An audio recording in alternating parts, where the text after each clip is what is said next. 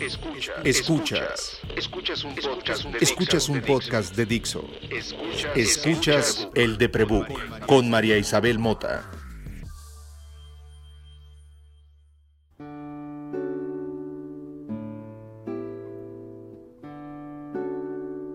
Hola, soy María. No voy a bodas ni a funerales, pero sé acompañar en la muerte y en el amor. Hola, soy Hadisha y así como tú, a lo mejor me estoy acostumbrando a la idea de la muerte y de la pérdida. Ay, bienvenida al club, mana, bienvenida al club. O sea, yo sé que suena bien gacho que lo diga, porque es mórbido y es cruel y es- es todas esas cosas que no queremos hablar los humanos más que en broma, más que en, en sátira. Pero mi padre me heredó montones de cosas materiales. Gracias a él tengo casa y gracias a él tengo oficio y gracias a él tengo libros. Pero el mejor regalo que me hizo mi papá fue ser mi primera muerte. Por La dos. Netflix. Por dos. Por dos, sí, porque aquí la, la, la, la, la seño y yo somos huérfanas. La seño es más joven, todavía está en Kinder 3, ya creo. Kinder 3. Prepri 1. Voy a decir Prepri 1. Voy a decir Sí, ya en Prepri. Ya en Prepri, porque Prepri es uno. Ya como Prepri 1. tercero de Kinder.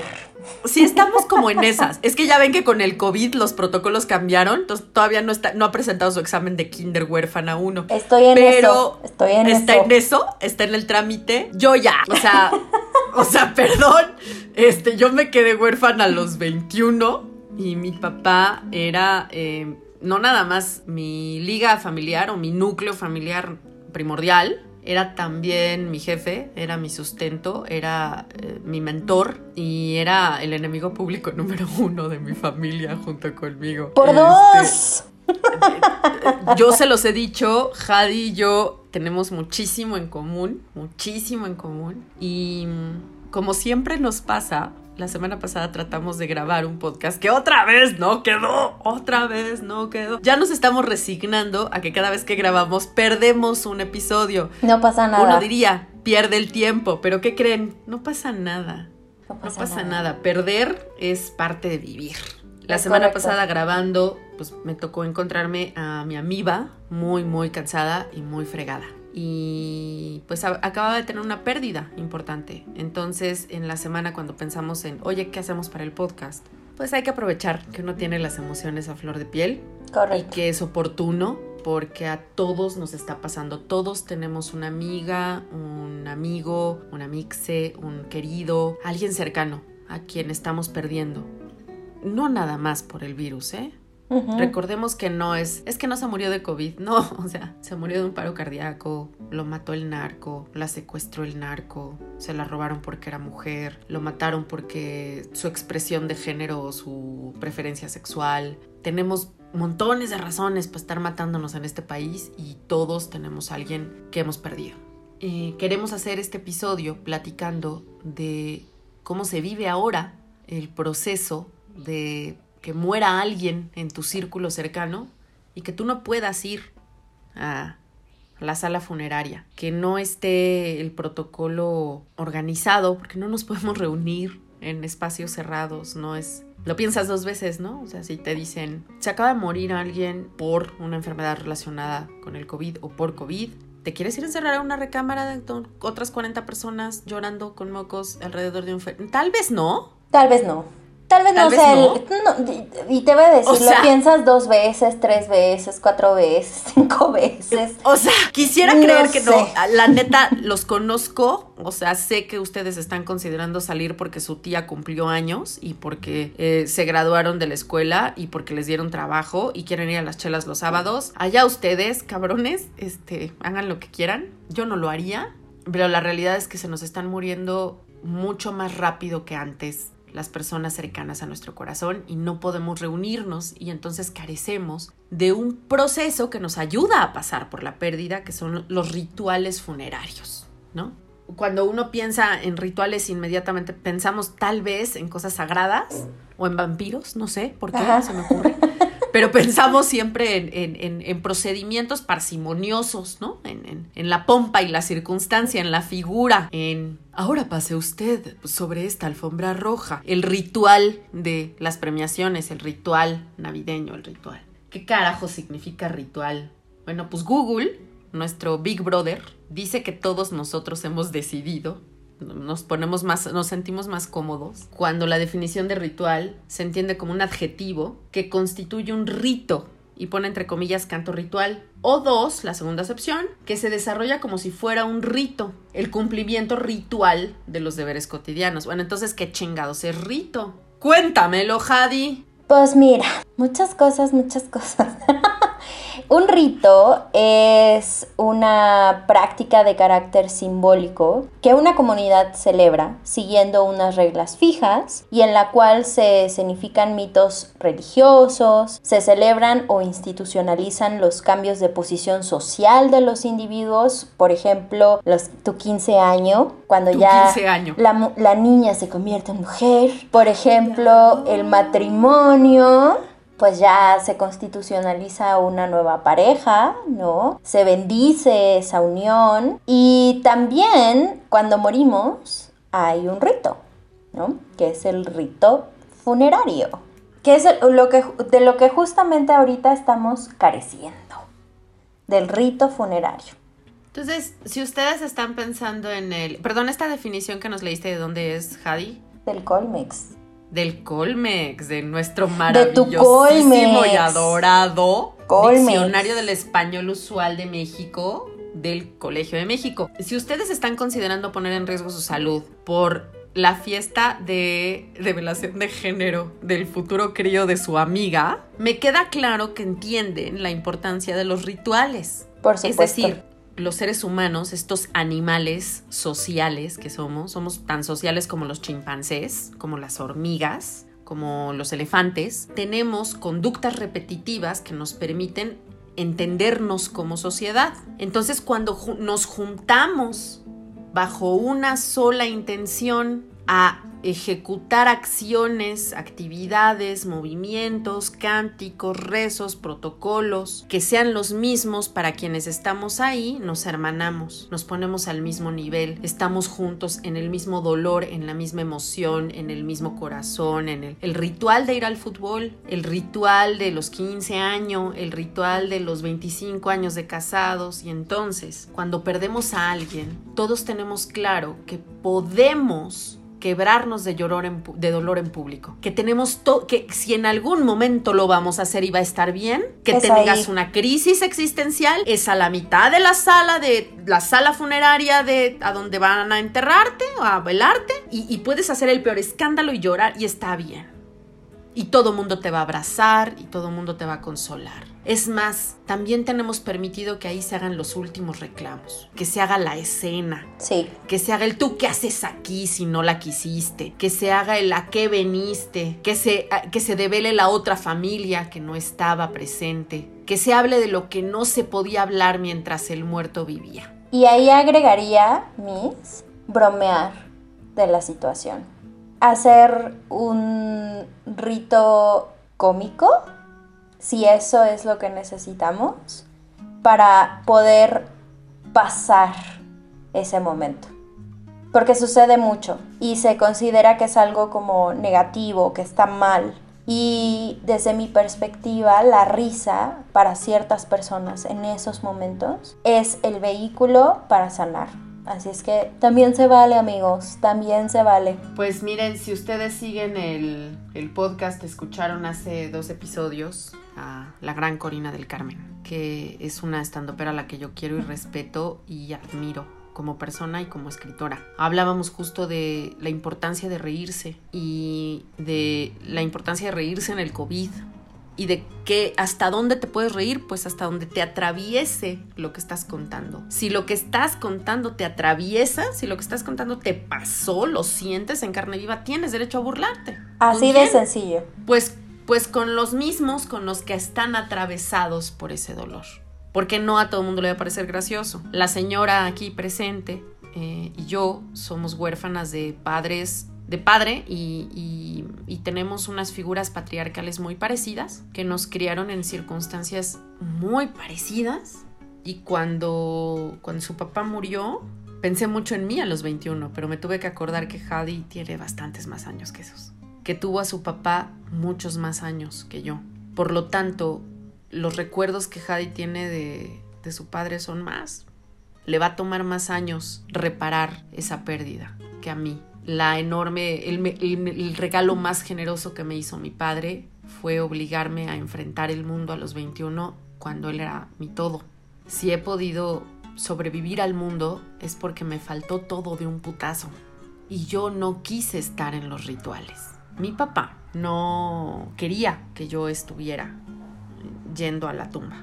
Él no lo hacía. Sin embargo, cuando papá murió, como era un personaje de la escena periodística de ese momento, mis hermanos decidieron hacer un show. Hay que entender la compensación de la distancia. Mis hermanos no convivían con mi papá, yo sí. Ellos necesitaban muchos días, necesitaban muchos más procesos que yo para decirle adiós a alguien de quien yo me había empezado a despedir el día que conté 17 tumores en su tomografía. Ellos no. Fue muy generoso mi papá no está haciendo así la vida con nosotros. Hadi perdió a alguien recientemente. Yo quiero pensar que en gran parte su enorme capacidad intelectual como terapeuta le ha permitido seguir funcionando.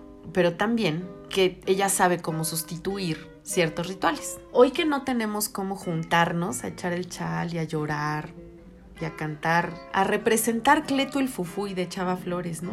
A- echar la lloradita sabrosa con el café. Al, ¿Te acuerdas cuando hicimos esto? Y, y reencontrarnos en el recuerdo de quien se acaba de ir. Podemos hacer muchas otras cosas, porque los rituales, los servicios funerarios como los conocemos hoy, no siempre fueron así. Hoy anda ronda, en estos días en que grabamos este episodio, anda rondando eh, en redes sociales el meme o el post o el- información sobre que determinadas culturas indígenas eh, convertían en, en tamales a los violadores. Perdón, ese es un ritual. ¿No? Este, yo, yo no, no, no, no quisiera comer tamal de violador, pero creo que es una forma de perder algo, de despedirse de lo que se pierde. Hoy no nos podemos juntar. Si algo sabemos todos es que lo que nos sirve a los seres humanos es estar juntos para el dolor y para la felicidad, ¿no? Y hoy no podemos hacerlo. Y tenemos que acostumbrarnos a que estamos juntos así en la pantalla, como estoy viendo ahora a Hadi, a quien yo quería abrazar en su dolor. Y seguramente a ella le hubiera venido bien un abrazo y no lo tenemos. Y no podemos echarnos un cigarrito juntas. Y no podemos tomarnos un cafecito. Y no podemos nada. Solo tenemos un clic y estar juntas a la distancia. Pero hay que hacerlo. Tenemos que inventar nuevos rituales. ¿Qué aportan los rituales? ¿Por qué son tan importantes en la vida de alguien, Javi? Pues mira, ahorita que, que hablabas de, to- de toda esta cosa, casi me dan ganas de llorar, porque todavía las pérdidas están muy recientes y mi emoción y mi sensación física está sensible. ¿No? A, a esto, pero retomando un poco lo, de, lo del ritual, me acordaba de mm, cuando era niña y mis papás me llevaban muchísimo a la iglesia. O sea, yo tomé, les comento, te comento mis, no sé si te había dicho, pero desde los ocho años, justamente cuando falleció mi abuelo, el padre de mi madre, comenzamos a ir muchísimo a la iglesia, porque mi mamá estaba en una crisis existencial, podría decir, muy fuerte, que se dispersó por la familia y entonces empezamos a ir a la iglesia y empezamos a ir a una escuela que hasta la fecha existe y que si ustedes quieren, la verdad sí se las recomiendo, si quieren aprender, si son católicos, si quieren aprender sobre catolicismo, eh, se las recomiendo, se llama escuela, escuela de pastoral, hay en cada iglesia católica que se imaginen, ahí va a haber una escuela de pastoral que está liderada por eh, laicos, no hay sacerdotes, es de la comunidad para la comunidad, lo cual lo hace mucho más chido. La pastoral es eso que hacen los civiles católicos por mantener a la iglesia que no es jerarquizada. La iglesia está, tiene dos grandes ramas. Una parte es la jerical, la parte jerárquica de la iglesia, la estructura que viene desde el Vaticano, y la otra es la comunidad. Iglesia significa comunidad. Entonces, los civiles que son católicos se juntan y hacen su anarquía y estudian su Sí, Biblia como ellos quieren. como nosotros Y queremos y entendemos. Exacto. Eh, De esa clase de católicos eran mis papás. Pues haz de cuenta que Este- eh, otro, otra, otro check a las coincidencias, mis, porque mis Ya papás también se lo nos eran. da, man. Se Pero bueno, se es- nos da. te llevaban a la escuela. Pues me llevaban a la escuela de pastoral y en eso pues ellos se metieron mucho más y mi mamá estuvo como, y hasta la fecha está certificada como catequista, mi papá era ministro de la Eucaristía, eh, o sea, estaban como muy metidos en toda la onda católica y de pastoral, ¿no? O sea, de dar servicio. Y parte de su servicio también era estar en la misa y aprender todo el ritual que era la que es que es la misa y demás. Y a partir de ahí, cuando ellos me empezaron a compartir qué significaba qué significaba cada oración, qué significaba cada in- cada encada, ¿no? Ca- el Padre Nuestro en el momento en el que sucede, cuando el Padrecito está levantando la hostia y suena las campanas de la iglesia y demás. ¿Por qué se levanta de esa manera? Exacto. ¿Por qué tiene que salir de la caja del Sagrado? ¿Qué, qué significa? ¿Qué significa? ¿Qué es, si lo piensan en, en términos nerds, en términos de cultura pop, es cada vez que ustedes cuestionan la eh, cronología de los cómics en los Avengers y, y el canon de la, Exacto. de la circunstancia de si Wolverine o no, o si Batman podría, o si la verdad es que Frodo jamás dijo eso, es lo mismo. Sí, sí, Son sí. pasos que conviertes en sagrados para que al hacerse de manera repetitiva, conviertan eso en un ritual. Exacto. Se vuelve sagrado que una persona tenga un anillo en el dedo corazón porque inventamos símbolos a los que les ponemos conceptos llenos de emociones que nos significan cosas. Y, Piénsenlo un poco en los tatuajes ahora. sí, total. Todos, todos tenemos hoy un tatuaje que nos representa o nos explica algo, ¿no? Y para quienes el asunto de tatuarse se vuelve simbólico, pues se vuelve un ritual. Todo Totalmente. tiene un ritual. Los rituales nos hacen parte de una fórmula. Totalmente. Y es una ceremonia en donde yo gano algo y al mismo tiempo pierdo algo. Es como un, una limpieza profunda, donde sí estoy ganando eso, ¿no? Claridad, tranquilidad, paz, limpieza, pensando, por ejemplo, en la misa, ¿no? Que ese es el objetivo, reconectar con tu espiritualidad. Y al mismo tiempo pierdes, ¿no? O sea, pierdes los pesos que traes encima, pierdes el dolor, pierdes la tristeza, en el mejor de los casos, por supuesto. Pero de eso va. Y a partir de ahí, para mí, los rituales, las ceremonias, empezaron a cobrar un sentido muchísimo más existencial. O sea, se convirtieron en algo necesario para mí y que poco a poco fui captando y entendiendo lo que eso significaba en mi vida. ¿no? Y que descubrí en ese momento y posteriormente que a mí de forma muy particular me dan estabilidad. Es como lo que hablábamos en el podcast que no salió sobre la, el suicidio, sobre los hábitos. A lo mejor para, para personas que son agnósticas o demás, la palabra ritual o la palabra ceremonia ya trae una carga dogmática que no quieren en su vida. ¿No? Y, es, y se súper vale. Entonces, me parece que a mí me ha funcionado adaptar la palabra ritual o la, adaptar la palabra ceremonia a un hábito que tiene el mismo peso, la misma salud y los mismos resultados al final del día que un ritual. Sin embargo, y, y, es muy interesante cómo, cómo cambian las cosas y cómo de forma afortunada, aunque triste, muy triste, en esta pandemia he podido tener chance de vivir dos pérdidas muy importantes. La primera de mi padre, que fue justo unas semanas antes de que empezara la cuarentena recia, ¿no? La de quédense en su casa y no salgan, fue un par de semanas antes. Y la de mi mejor amiga, ¿no? Que fue hace tres semanas. Y me doy cuenta claramente de que uno, el duelo, la pérdida es tan flexible como nosotros. Y que aunque existen cinco fases súper descritas y súper estudiadas por una eh, psicóloga súper chingona que es Elizabeth Kubler, ¿no? Desde, desde finales de los 60, principios de los 70 se hizo esta organización de las etapas del duelo y demás. Para mí, desde mi experiencia y también desde la parte teórica como psicoterapeuta, me doy cuenta de que cada persona lo va a vivir de forma distinta, que efectivamente se presentan esas, estas cinco etapas que esta psicóloga tan chingona Elizabeth Kubler eh, propuso, pero que no son un... no hay un estándar.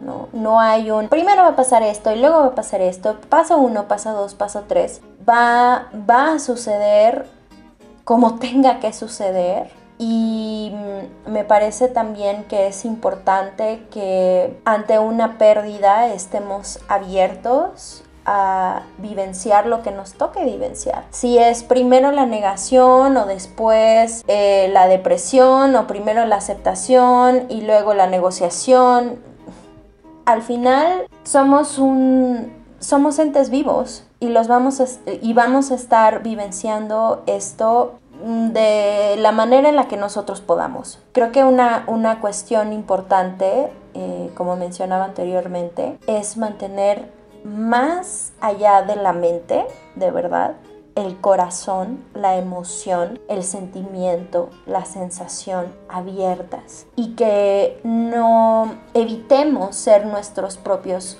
jueces sino que en esos momentos, más que en cualquier otro, seamos la figura más amorosa en todo este panorama. Que en, y sobre todo en estos momentos en los que parte del rito funerario es juntarnos, como decías, mis, juntarnos, llorar, eh, reír, hablar, abrazarnos, tocarnos, besarnos, acompañarnos en una presencia física, no se puede, entonces, ahora estamos como en este mm, reto, pienso yo, que es que nosotros mismos somos los que nos vamos a apapachar, nosotros mismos somos los que vamos a reír, nosotros mismos somos los que vamos a recordar y que nos vamos a enojar y vamos a estar contentos y vamos a estar súper tristes y vamos a estar eh, frustrados a lo mejor o que vamos a estar en un momento en el que no sabemos absolutamente nada de la vida y que no sabemos a dónde ir. Y es natural mucho más que normal, ¿no? Normal ya ahí hay estadística de por medio. Y, creo que de repente los, los humanos, aunque ya lo dice Google, ya lo dicen las redes sociales, ya lo dice la estadística misma, ¿no? Nos podemos medir y replicar, o nuestros comportamientos se pueden medir y replicar. Hay emociones y hay momentos en los que lo que vivamos ni se puede medir ni se puede replicar y es natural, entonces ya no es normal. Pero además es extraordinario y vale la pena. Por supuesto. No podemos estar asombrándonos por la singularidad de un copo de nieve y al mismo tiempo apelar a que no seamos únicos y extraordinarios, aunque seamos millones. Que no se nos olvide eso, ¿eh? Es bien complicado, pero se nos olvida fácilmente. Yo creo mucho en los rituales reinventados, igual que tú, porque igual que tú me tuve que resignificar muchos elementos, tanto en el catolicismo o en la religión o en la fe, como en lo social, en, quién soy como mujer, quién soy como hija, quién soy como pareja, quién... Soy muy fan del ritual del té, soy muy fan del ritual de despertarme, soy muy fan del ritual de limpiar mi casa. Soy muy fan del ritual de voy a estirarme como gato. Ah, ustedes le dicen yoga 20 minutos al día. Soy muy fan de encontrarme mis propias fórmulas. Cuando empezó este año y que a Hadi le tocó despedirse de su papá, mientras el mundo se estaba despidiendo de la normalidad y de la cotidianidad, nos teníamos que enfrentar a otros retos teníamos otros problemas. Yo salgo de casa si mis amigos tienen pérdidas, si me necesitan cuando están tristes. Yo no sirvo para muchas cosas, yo sirvo para acompañar a la gente en dolor. De verdad, no voy a funerales y no voy a bodas, pero en el momento en el que se te muere alguien, en el momento en el que estás muy feliz y no, no sabes ni cómo expresarlo, mucha gente que me quiere y que quiero termina haciéndome el favor de avisarme antes que a muchos de sus cercanos. Estos días he tenido que salir por otras razones que siempre son pérdida, siempre, cuando he tenido que ponerme en riesgo de mi salud mental y he tenido que hacer el músculo de la agorafobia, ha sido porque hay pérdidas. No se puede, ¿saben? No vamos a poder hacer esto seguido. Yo podré salir por quien tenga pérdida porque es necesaria mi presencia, pero no, no es necesaria mi presencia para hacernos sentir abrazados. No es necesario estar ahí para crear nuevos rituales. No se me ha muerto nadie cercano aún y sé que tengo el reloj en contra.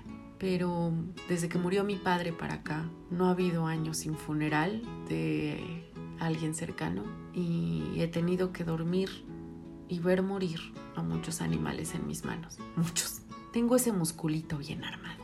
Jade y yo queremos dejarles para este episodio propuestas de nuevos rituales. Pensando en eso, cada vez que yo he tenido el privilegio y el gusto de poder planear dormir alguno de mis animales y no tener que hacerlo porque se me está yendo el aire y le duele mucho, ¿saben? Cuando ya es ya nos toca, ya no nos arriesguemos más. Cuando tienes unas 20 horas para ayudarle a ese animal a bien morir, mi ritual siempre ha sido llenar de velas la casa. Si no tengo dinero para velas, hasta prendo lámparas, ¿saben? O, me encuentro maneras de encontrar puntos de luz dentro de la casa. Me pongo música para una boda mexicana, que es una compilación de la Orquesta Sinfónica de México y que es el disco que le ponía a mi papá mientras estaba muriendo y él creía que era la gente de la iglesia cantando.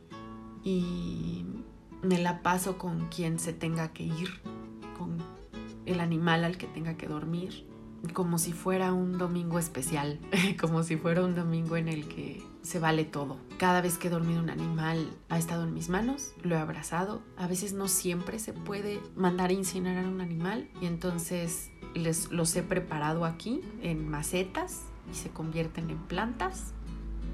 He aprendido a convivir con ese poquito espejo de la muerte tan amable y tan atento que tengo yo, a diferencia de millones de personas en este país que conviven con la muerte cara a cara todos los días de manera violenta. He escogido que mis rituales para la pérdida conlleven hacer pausa. Si alguien se me va, que todo pare, meter el freno de mano, por el tiempo que pueda. Cuatro horas, diez, dos días, no más. Estoy penando mi dolor, estoy llenando mi dolor, estoy solucionando mi dolor. Quien se fue ya no está perdiendo el tiempo no necesita que esté rumiando su ausencia, necesita que la honre. Esa es mi fórmula. ¿Cuál es la tuya, Jadi? Pues creo que algo que me ha dejado mucho este, este tiempo, que ha sido de una pausa necesaria, ¿no? Y ha sido una pausa casi obligada, es darme la oportunidad, si lo quieren ver como el permiso, justamente de lo mismo que te alivia a ti, Miss María Isabel, que es el tiempo. El dicho este de el tiempo lo cura todo, para sanar necesitamos tiempo y demás, es muy verdad. O sea, a veces estos dichos no son, no son tan aceptados porque no sean ciertos, sino porque son muy reales. Lo que yo he descubierto es que estos dichos tienen sentido para cada uno de nosotros en momentos diferentes y en circunstancias muy particulares. Y ahí, en tu circunstancia, en mi circunstancia, que es muy particular, que es individual, estas frases generales se vuelven algo único para mí, único para ti. Así es que aprovechando este dicho de tiempo al tiempo, date tiempo. Que estos procesos de, enojo, de tristeza, de negociación, de ira, lleguen a, a la aceptación en el momento en el que tú lo necesites. La pérdida la vas a experimentar como nadie. Nadie va a vivir esta pérdida como tú. Nadie va a sentir esta pérdida como tú. Date tu lugar abraza tu emoción, abraza tu acción. Y dale el lugar que merece, dale el lugar necesario en tu vida. El proceso de duelo va a llegar, aunque uno no lo quiera de forma consciente o inconsciente, Aunque uno esté haciendo miles de cosas para no sentir, aunque uno esté haciendo nada para no sentir, lo que sea que estés haciendo para no sentir, si esa es tu decisión, en algún momento el duelo va a llegar. Así es que tú decides, tú decides cuándo quieres que llegue. ¿Quieres seguirte llenando de cosas? ¿Quieres seguir evitando la emoción? ¿Quieres seguir dándole otro nombre, ocultándola? No pasa nada, está bien. Solo quiero recordarte o hacerte presente que el duelo va a llegar de cualquier manera y evitarlo es poner en pausa nuestra vida. No sé qué tan necesario sea que pongas completamente en pausa quién eres por negar algo que sientes. Wow, hay que tener cuidado también. ¿no? Hay que tener cuidado. Y por supuesto, como siempre en este podcast, ¿verdad? Te sugiero que en el momento en el que tú consideres necesario, puedas buscar acompañamiento. El acompañamiento no necesariamente es con un terapeuta. Yo te sugeriría que lo hicieras con un terapeuta. Y además, que te acompañes de las personas que más amas. Que te recuerden quién eres. Que te recuerden cómo es ser tú porque también en el, en el duelo, en la pérdida, nos podemos perder nosotros también. Y es bien lindo que la vida misma nos pone en un lugar en donde podemos pedir ayuda para regresar a ser quienes éramos. Y entonces descubramos que ya no somos quienes éramos, sino que somos lo que somos hoy. Somos lo, sí, aquí y ahora. Además de esa enorme ventaja, tenemos otra maravillosa. Somos mexicanos, somos internacionalmente conocidos, famosos, por reírnos de la muerte, por hacerle desfiles, por rentársela a James Bond, por... eh, eh, te- tenemos, tenemos todo, ¿eh? Para inventarnos nuevos rituales. Yo creo que la risa ayuda, creo que la risa de la gente que está doliendo lo mismo que tú, que está sufriendo lo mismo que tú, acompaña un montón. Creo que mm, vale la pena hablar de muerte con tus seres queridos ahorita, de así sin échense unos alcoholes en, el, en, en Google Meet, en, en Zoom, en su WhatsApp video Ujú. y platíquense. Oye, si esta chingadera nos agarra, ¿Qué quieres hacer? ¿qué quisieras? Ujú. ¿Qué necesitas? ¿Qué, qué hacemos, compa? Ujú. ¿No? Yo me acuerdo, mi padre y José Antonio Alcaraz dejaron instrucciones tan ridículamente precisas que me dieron muchas cosas que hacer esas primeras horas. Las menté mucho madres en ese momento, pero me hicieron reír mucho. Encontrar globos azules para ponerlos en la carroza funeraria de Galloso Félix Cuevas a Bellas Artes, en donde velamos a mi maestro, fue una tarea complicada de hacer, porque además todos eran como globos infantiles, entonces la gente lloraba el doble mientras íbamos en la... Y, y- la gente que íbamos, la familia cercana, los, la gente cercana a José Antonio íbamos con cara de, estos pobres vienen sufriendo porque creen que se nos murió un niño, creen que se nos murió... eh, y te ríes, ¿ok? Y te ríes de esas cosas. Y yo me sigo riendo porque mi papá insistía en que lo enterrara con su reloj de mano que al pegar, que con un botón sonaba la hora, porque él quería llegar a tiempo al juicio. Y yo, decía, pa, o sea, ¿eres sordo? Eso significa que te tengo que poner tu audífono y dejarlo prendido. O sea, se dan cuenta del... Me sigo riendo. Veintitantos años después de haber pasado por ese día fatídico, me sigo riendo. Aprovechemos que somos mexicanos. Aprovechemos que desde octubre empezamos a comer una cosa que se llama pan de muerto. Somos esos que en el pan, que es lo que más daño nos hace y más gusto nos da en el corazón, nos comemos aquello que más miedo nos da. Rituales tenemos hasta en el pan. Cuídenseme mucho para que tengamos que celebrar los menos rituales posibles. Cuídenseme mucho. Amen to that. Amen to that, girl. Nosotras fuimos Hadisha y María Isabel Mota. Nos pueden encontrar cada vez que el podcast nos sale bien, que la grabación pasa la prueba. Esperemos que esta pase la prueba. Y a Hadi la pueden encontrar en arroba Hadisha de siga Instagram y Twitter. A mí me pueden encontrar en arroba el deprebook. Ahora tenemos newsletter. Eh. Estoy muy emocionada. Y les escribo cosas que no digo nunca en ningún lugar y que no escribo en el libro. Este, vayan a eldeprebook.com, suscríbanse al newsletter. No les voy a escribir ni todos los días ni todas las semanas, ¿eh? Soy esa clase de correo que van a ver muy de vez en cuando, pero que espero disfruten. En el ritual de tomarse una tacita de café a la distancia conmigo.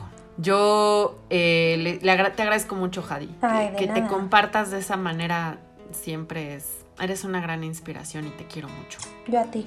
Y a los que escuchan Eh, el de Prebook también. Hombre, hombre, somos, somos, hijo, la verdad, las cositas que nos escriben nos, nos hacen muy felices a todas. Muchas gracias por escucharnos, muchas gracias por escucharnos, muchas gracias por escucharnos. Y invéntate unos rituales y vamos a echarnos un café para llorar y un pan de muerto.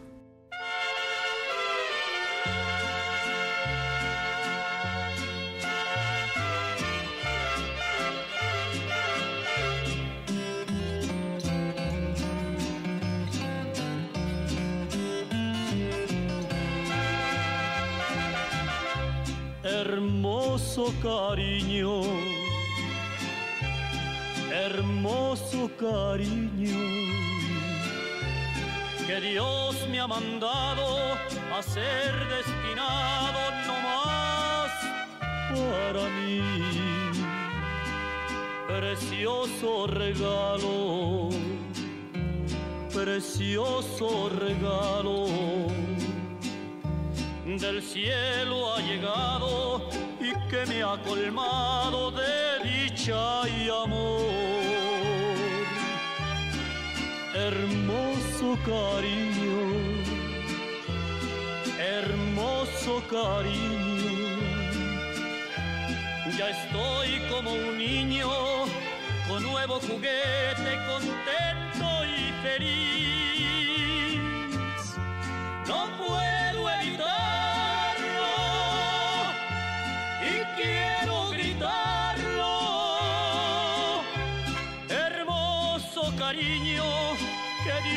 Dios ha mandado no más para mí.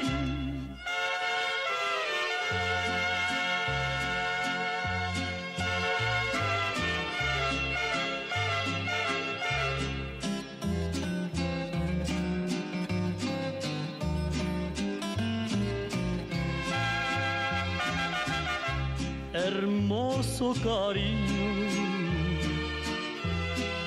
hermoso cariño.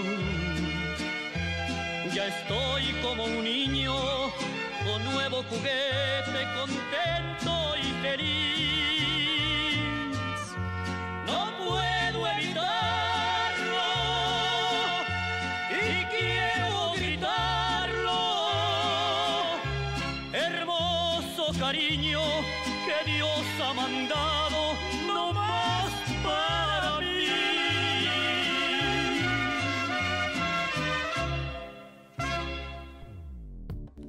Presentó El de Prebook con María Isabel Mota. La producción de este podcast corrió a cargo de Verónica Hernández. Coordinación de producción, Verónica Hernández. Dirección general, Dani Sadia.